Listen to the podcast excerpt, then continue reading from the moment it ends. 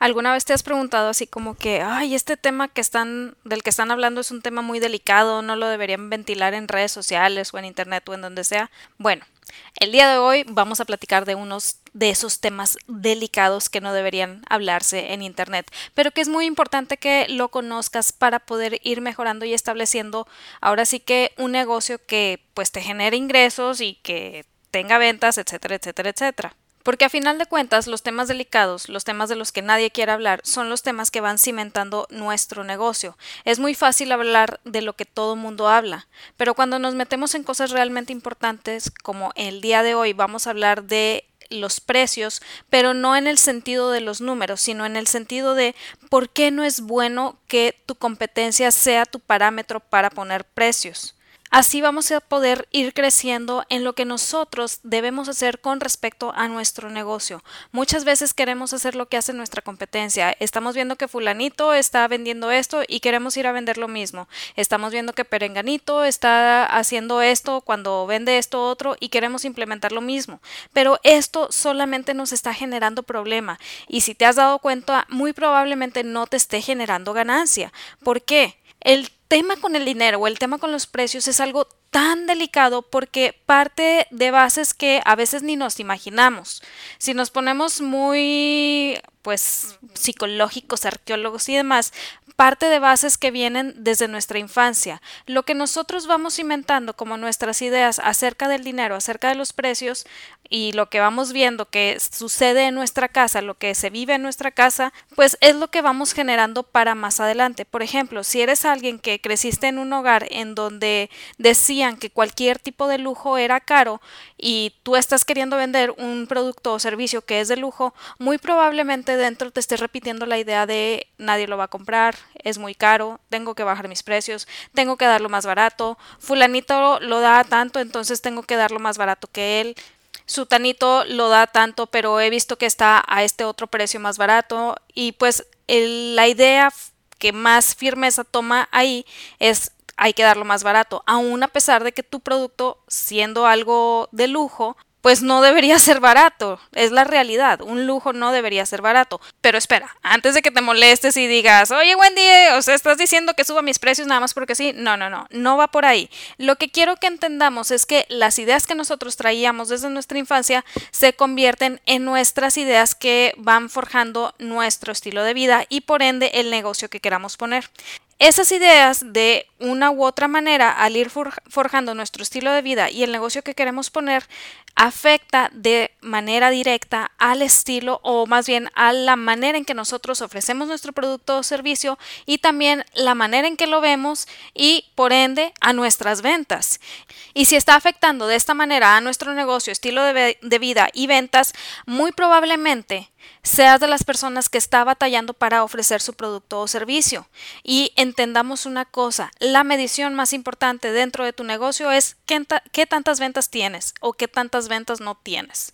Es decir, si por cada persona, por cada 10 personas que preguntan sobre tu producto o servicio, te está comprando una nada más, pues tu conversión quiere lo que no, está un poco baja. Oye Wendy, pero es que yo pago anuncios y me dicen que me llegan los inbox y de ahí pues de 150 muy probablemente me van a comprar 30. Ok, no peleo el número, recordemos, aquí, aquí no quiero que hablemos de números, quiero que entendamos conceptos que van a forjar los números que tú vas a establecer para tu negocio. Y uno de esos conceptos más importantes es ¿Qué relación tienes tú con el dinero? Ese concepto de cierta manera nos afecta a tal punto que se convierten en ideas negativas, si no lo tenemos, si no tenemos una buena relación, se convierten en ideas negativas que se van metiendo en nuestra cabeza y las vamos haciendo nuestras en las que pensamos que nadie quiere pagar nuestros precios.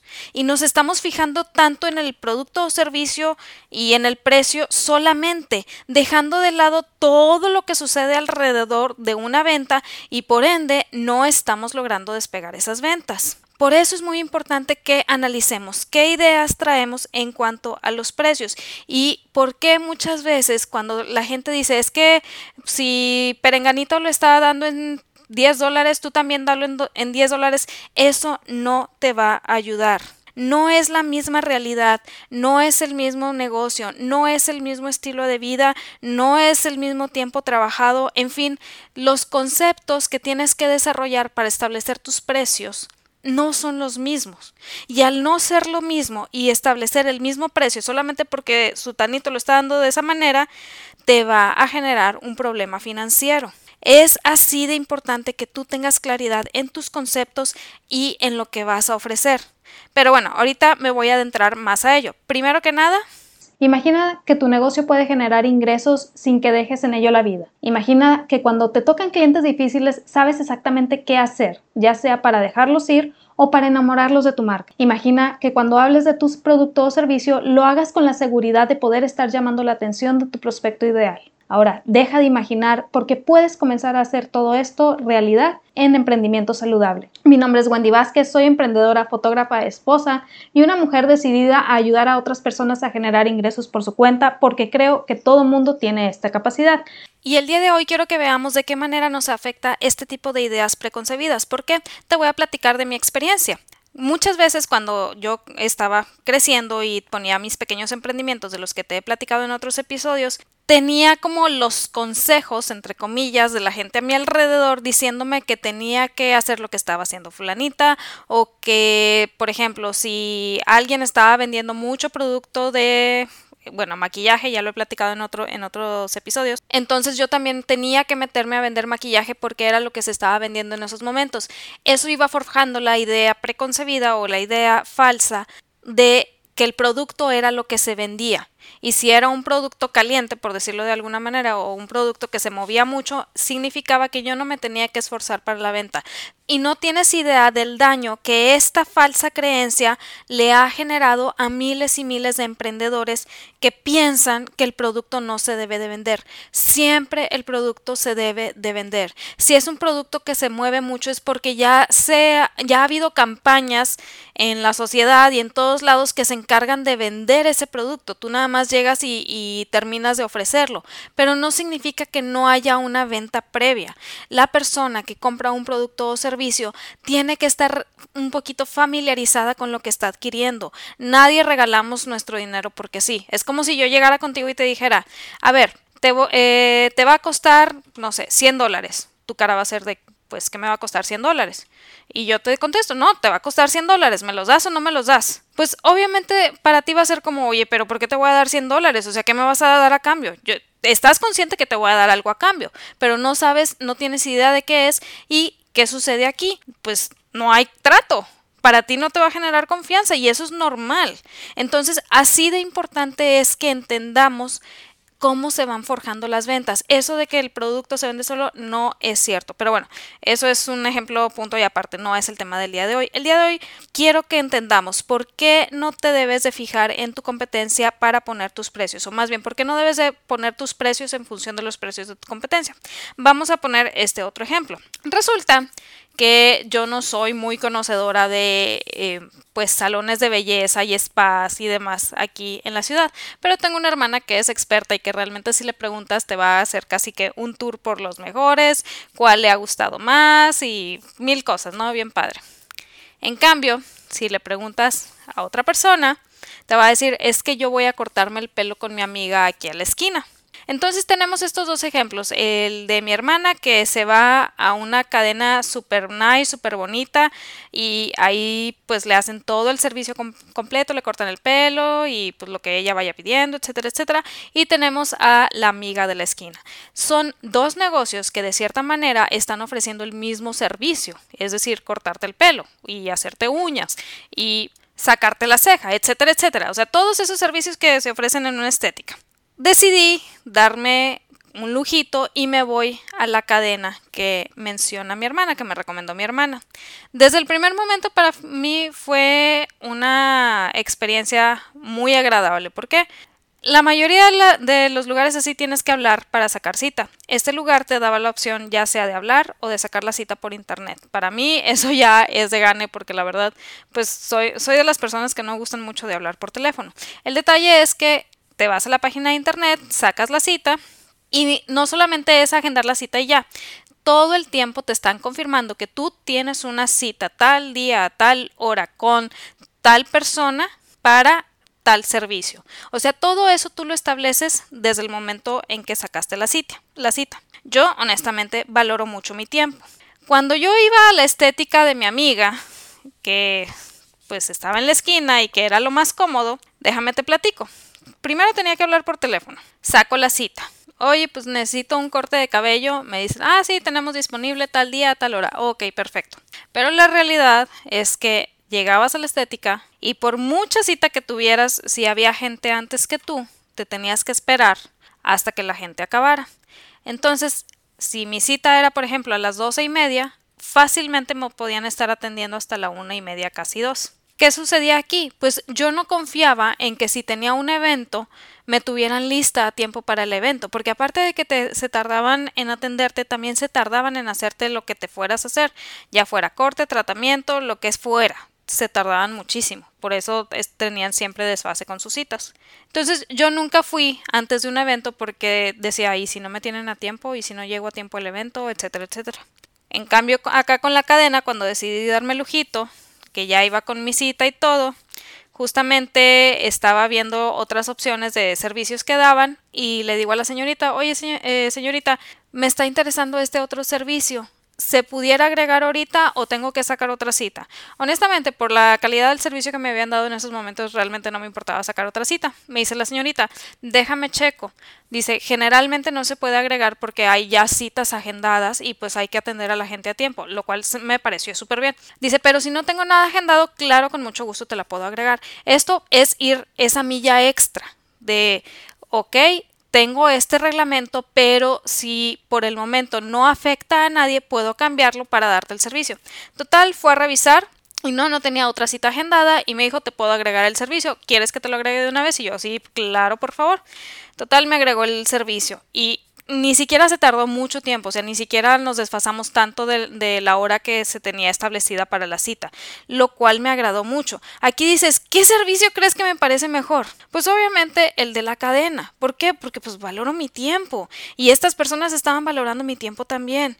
Y aún a pesar que esta cadena de estéticas me cobraba casi el triple de lo que cobra pues la amiga de que está cerca de la casa, no me importa, prefiero ir a la cadena porque es una, un lugar en donde me están demostrando que si bien no voy a discutir la parte de si eres un número más o no, pero te están demostrando que lo que tú tienes que hacer como cliente también importa y por ende ellos se van a poner las pilas para que todo fluya de la manera correcta para darte el servicio en el tiempo correcto y para que te quedes con un buen sabor de boca.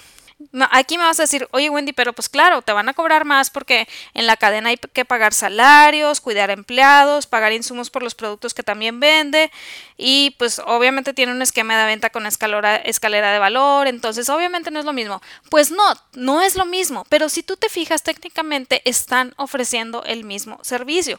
Aquí es donde te digo que es muy importante, no te fijes en la competencia. Imagínate si la dueña de la cadena de esta estética se fijara en las estéticas pequeñas para establecer sus precios, pues obviamente no sería rentable ese negocio. ¿Por qué? Porque no podría ofrecer todo ese valor agregado que da al momento en que tú decides optar eh, de recibir el servicio con ellos. Y honestamente hay gente a la que no le importa pagar el triple o el cuádruple con tal de poder obtener esa calidad en el servicio. Otro ejemplo también de, estas dos estéticas. Cuando yo les pregunté en esta cadena, en la estética de ciertos productos para mi cabello, porque traía ciertas dudas, inmediatamente la chica me supo contestar, me supo guiar, me supo dar informes, me señaló qué productos me convenían más, etcétera, etcétera. Y pues obviamente les terminé comprando. Es la realidad. ¿Por qué? Porque me dio la información que yo necesitaba. En cambio, en la estética de la amiga de la esquina, la única vez que se me ocurrió preguntar algo, la persona fue como, ah, sí, no sé, mira, llévate esta crema, yo creo que sí te va a servir. Y yo, ¿estás segura?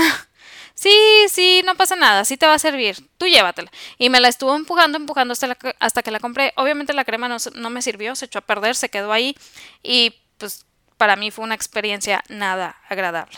Entonces, repito, ¿qué negocio o qué lugar crees que me pareció mejor? Obviamente sigue siendo el de, la cadena y regreso a lo mismo. No me importó pagar el triple para ir a este servicio y regresar más seguido de lo que regresaba con la de la esquina. ¿Por qué? Porque para mí encontré lo que necesitaba. Entonces, cuando tú estás estableciendo tus precios con base en lo que está haciendo tu competencia, te estás dejando de fijar en qué es lo que está necesitando tu prospecto de cliente ideal. Te estás dejando de fijar en dónde vas a entregar ese valor agregado que le tienes que dar a tu prospecto. Y por ende, estás dejando de lado el valor y el resultado que va a recibir, lo cual genera que afecte tu mensaje de venta. Y aquí muy probablemente me vas a decir, ay Wendy, qué dramática te pusiste, es solamente una estética, o sea, no es nada del otro mundo. Si tienes esa idea con respecto a unas estéticas, pues a lo mejor ya encontramos cuál es la pata coja de tu mensaje de venta. La gente le importa ciertas cosas en particulares. No a todos le va a importar lo mismo pero tienes que encontrar qué le importa a tu prospecto de cliente ideal para que se lo puedas entregar a manera de resultados y de valor en lo que tú estás ofreciendo. Si tú me preguntas si yo soy experta en el cabello y en peinados, te voy a decir que no, que los días que me peino son escasos. Gracias a Dios tengo el cabello ondulado, entonces no se nota, pero sí, los días que me peino son muy escasos. ¿Que me importa tener el cabello de último a la moda? Claro que no, para nada. Es más, Estoy considerando raparme a la Britney Spears. Digo, no lo voy a hacer, pero realmente ahí están las ganas. Pero el servicio que me dieron en esta estética, en esta cadena, en donde cuidaron el tiempo, en donde ponían eh, el cumplir los horarios de una manera tan importante o, de una manera principal, en donde se me informó sobre las dudas que yo traía, fue un servicio superior. Y si tú me preguntas, ¿estoy dispuesta a regresar más veces? Claro que estoy súper dispuesta, me sentí muy consentida. Entonces, aquí el detalle es, si tú estás poniendo como tu referencia los precios de tu competencia para establecer tus propios precios, estás dejando de lado lo más importante, que es tu prospecto de cliente ideal, su necesidad y el anhelo del resultado que desea alcanzar. Entonces, por mucho que los productos se vean como lo mismo, no son lo mismo. Sí, mucha gente te va a decir que para empezar a trazar tus números tienes que considerar cosas como lo que deseas generar en el año, luego lo que le vas a restar como tus gastos fijos, renta, servicios, salarios, tus gastos variables, eh, también tienes que ver cuántas horas le invertirás, cuánto tiempo deseas de vacaciones, etc. Hay muchos factores que influyen en tus precios. Y sí, es importante, es muy muy importante revisar todos estos factores. Pero aquí el detalle es que empiezas a revisar todos estos factores y ¿qué sucede? Te empiezas a asustar por los números, lo cual es completamente entendible. Yo cuando empecé a sacar mis costos de hacer negocio, cuando recién comencé en fotografía, realmente veía lo que debía costar cada paquete y yo decía, ah, caray, esto no me lo van a pagar. ¿Por qué? Por esas ideas preconcebidas que yo traía, en donde pensaba que la gente no invertía en sesiones fotográficas, porque en mi casa nunca invertimos en una sesión. Es la realidad traemos ideas desde nuestra familia que es lo que hace que cambie o que se cimente la perspectiva del producto o servicio que ofrecemos. Y es muy muy importante que no cimentemos el valor de nuestro producto en esas ideas preconcebidas, a menos, a menos que sean vivencias buenas. Por ejemplo, si tu familia fue una familia en la que se invertía en sesiones fotográficas y tú dices, pues yo quiero ser fotógrafo, obviamente es una, una creencia positiva para tu negocio. ¿Por qué? Porque sabes que la gente invierte.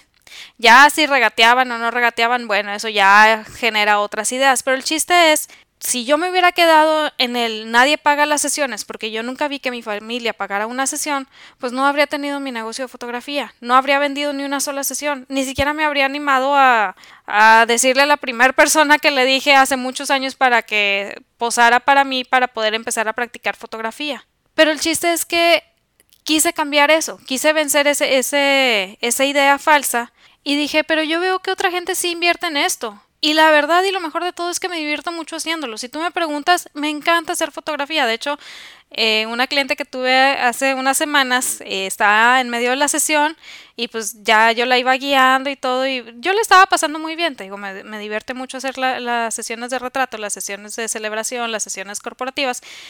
Entonces le estaba guiando durante la sesión Y la cliente nada más se me queda viendo y me dice, wow, y yo, ¿qué pasó?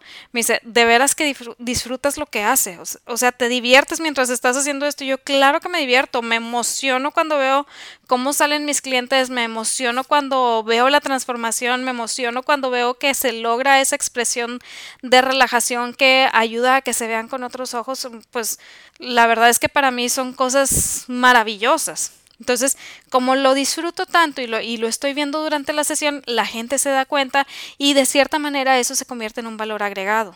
Pero si yo me hubiera dejado guiar solamente por lo que la competencia hacía, simplemente mi negocio no sería lo que es hoy en día. ¿Por qué? En primer lugar, no estaría enfocándome en los retratos de la manera en que me estoy enfocando.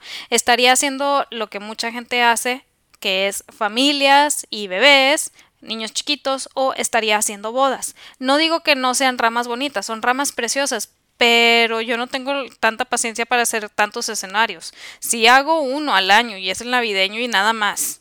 Pero el resto del tiempo mi preocupación más grande es que mi gente o la gente que viene conmigo se sienta que florece frente a la cámara, a la cámara, que realza su personalidad, su belleza, su capacidad, todo lo que es todo eso que sea captado por la cámara. Esa es mi gran preocupación. Entonces, si estoy más preocupada por los escenarios, pues obviamente no logro obtener esto otro o me costaría mucho más y no puedo dar ese valor agregado. Entonces, si me ponía a fijar en la competencia, iba a terminar en este dilema de, ah, caray, pues yo quiero que mi gente se crezca frente a la cámara, pero tengo que estar preocupada por el escenario, pero... Entonces, pues no iba a resultar mi negocio tal y como yo lo quería. Otra, si me ponía a hacer bodas, honestamente yo tengo un detalle de salud. Me encantaría hacer bodas y de repente sí lo he considerado, pero no sé si vaya a aguantar porque ser fotógrafo de bodas es realmente pesado. Es un trabajo que te avientas más de 12 horas. Ahora sí que a todo lo que da buscando a los novios, haciéndoles las fotos y demás. Y pues a veces hay fotógrafos que se quedan sin comer, hay fotógrafos que ni chance han tenido de ir al baño, o sea, sí, hay de todo, obviamente, pero sí he escuchado estas historias y digo, no, pues yo con la salud que traigo realmente sería estarla arriesgando sin tanto, sin tanta razón. Y repito, pues no es lo que me interesa dedicarme. Entonces empecé a investigar más, empecé a investigar más y una de las cosas que más me llamó la atención fue una, una fotógrafa mentora que decía, tú estableces tu negocio con respecto a lo que tú quieras hacer. La gente te va a decir que tienes que hacer lo que hace todo el mundo. Eso no es cierto. Ahora, no es redescubrir el hilo negro, muy, muy importante. No es querer decir, esto nadie lo ha descubierto más que yo, porque la realidad es que no es así. Es ir encontrando tu propuesta única de valor y ya que la encuentres es ir estableciendo tus precios con base en esa propuesta única de valor. ¿Por qué? Aquí vamos a entrar a una realidad muy muy importante que la mayoría de la gente no quiere aceptar, pero que pues está ahí. La gente no se fija en el precio con relación al producto o servicio. ¿Qué qué, Wendy? Eso es mentira. Yo sí cuando compro me fijo en el precio y me vas a decir que eso no es cierto. Espérame tantito. Espérame, espérame, espérame. No quiere decir que no se fije en el precio. Obviamente a la gente le importan las cosas y cuánto cuestan, pero nunca es en relación al producto o servicio tal cual. Siempre es en relación al valor que van a obtener por dicho producto o servicio. Por ejemplo, alguien que dice, oye, ¿sabes qué? Yo soy muy buena ama de casa, me encanta estar atendiendo mi casa, pero soy pésima cocinando. No me gusta cocinar, no aguanto la cocina, detesto la cocina, pero me encanta atender mi casa. ¿En qué va a invertir esta persona?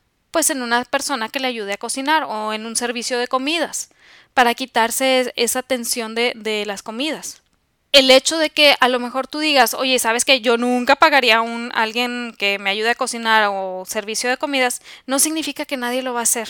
Y la gente que lo haga va a valorar más el beneficio que está obteniendo, el valor que está obteniendo, que simplemente la comida. Porque si te pones a ponerle precio a la comida, dices, pues la carne cuesta tanto el kilo, las verduras, tanto, esto, esto, pues la comida debería salir tanto. Pero el valor que está obteniendo la persona que no le gusta cocinar es me está quitando el pendiente de estar preocupada por el menú de la semana, por el menú del día, por estarlo sirviendo, por estarlo preparando, por estar lavando trastes, etcétera, etcétera, etcétera.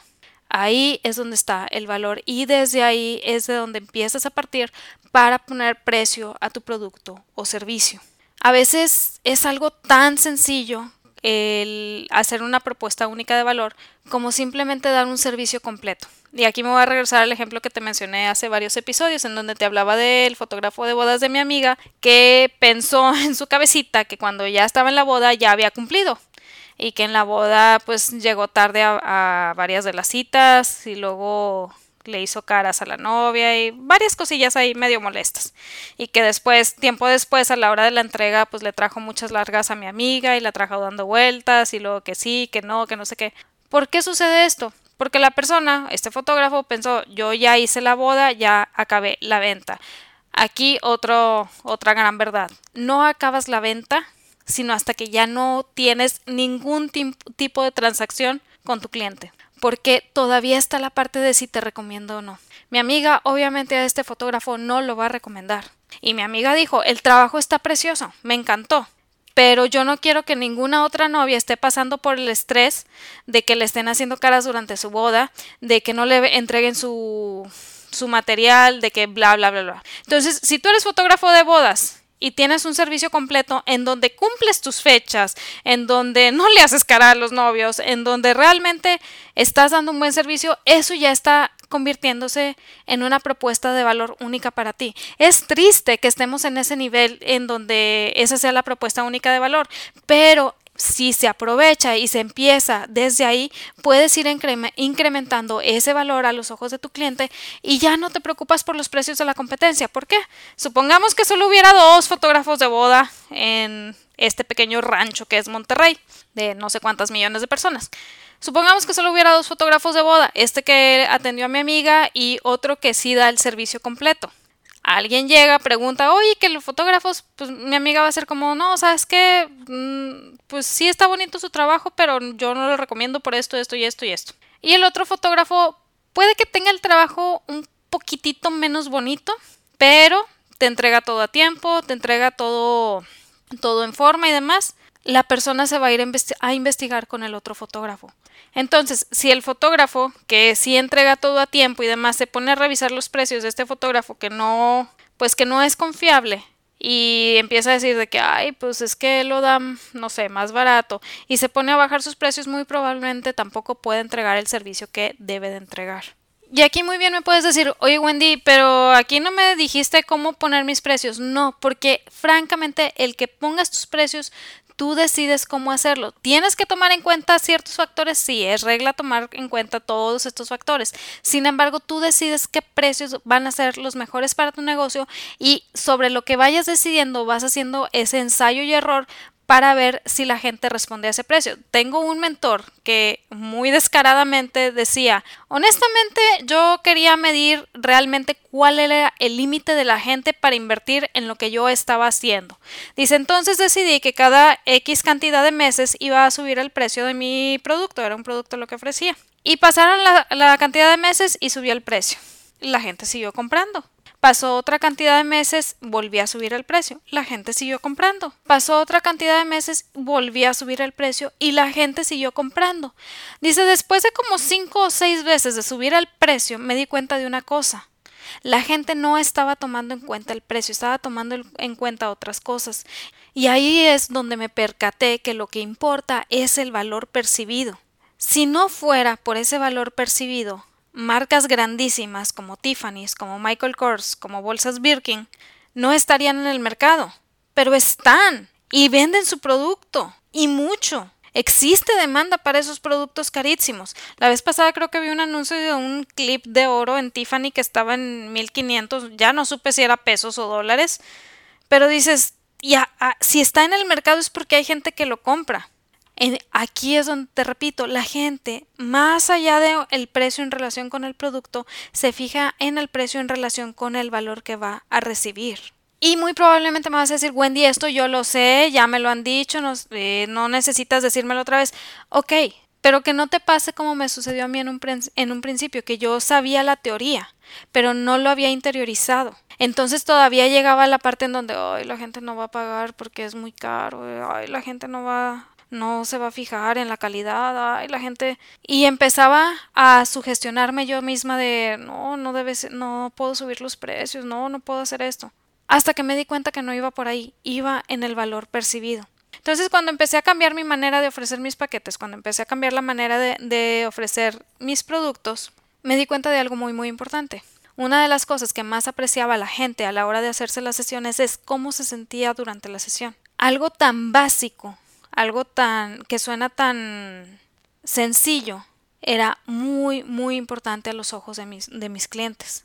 Y más cuando me tocó a mí estar del otro lado y ser la persona a la que pues a la que le tomaban fotos. Eso te cambia la perspectiva. Y ahí te das cuenta que el producto o servicio por muy parecido que sea el de fulanito, por muy parecido al que sea de sutanito, por muy parecido que vea al de otros 50 mil proveedores, no significa que lo tengas que dar al mismo precio y mucho menos significa que el precio de tu competencia va a ser la marca para que tú pongas tus precios. Cuando tú descubres esto y empiezas a buscar el valor percibido, el valor que vas a generar en tu prospecto, entonces es el primer paso para que empieces tu escalera de valor, para que empieces a crear ahora sí que el tiempo de vida de tu cliente contigo, para que empieces a crear estrategias para que tu cliente regrese, para que empieces a considerar de qué manera puedes dar un mejor servicio o mayor valor a tu cliente. Y de esta manera vas a pasar de ser un vendedor de productos a alguien que tiene un negocio establecido. Entonces, esto era lo que quería platicarte el día de hoy, de verdad, a lo mejor no es una guía paso a paso, a lo mejor no son puntos 1, 2 y 3, pero sí es una idea, un, concepto con el que tenemos que estar familiarizados y es tus precios dependen del valor percibido de tu prospecto, de, de la gente a la que le estés vendiendo, no de tu competencia. Tú eres quien establece esos precios, tú eres quien establece tu tipo de negocio. Por ejemplo, cuando yo recién decidí cambiar mi modalidad de paquetes y mis precios, sí me di cuenta que había otros fotógrafos que daban más caro que yo. Y en un principio sí era como, ay, pero yo no estoy dando tan caro como ellos, entonces debería cambiar y no sé qué. No, no tenía por qué cambiar, porque ellos tienen su modalidad de negocio, ellos tienen su propuesta única de valor, yo todavía no la conozco, no, no sé cuál es, no tengo por qué querer competir en precio si no estoy ofreciendo exactamente lo mismo. Cuando hice mío ese concepto, fue cuando tuve total paz en los precios que yo estaba ofreciendo. Que había fotógrafos que ofrecían más caro, sí, sí los hay. Y qué padre por ellos.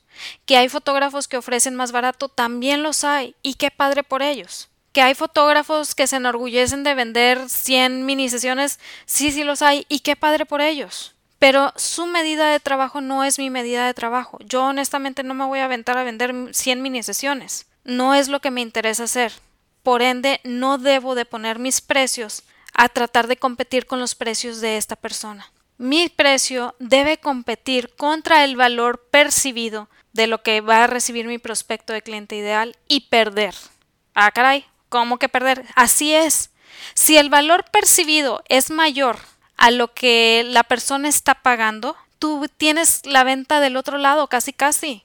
Porque la persona está pensando, ah, mira, me está dando esto, esto y esto y esto y solo cuesta esto. No quiere decir que des mucho producto o que des muchas cosas eh, más baratas solo porque sí. No, ojo, no, dar más producto no es aumentar el valor. Aumentar el valor es aumentar el resultado a alcanzar detrás de lo cual hay todo un estudio con respecto a lo que tu prospecto de cliente ideal quiere, necesita y va a hacer para alcanzar ese resultado. Pero de eso ya hablo más a profundidad durante las asesorías.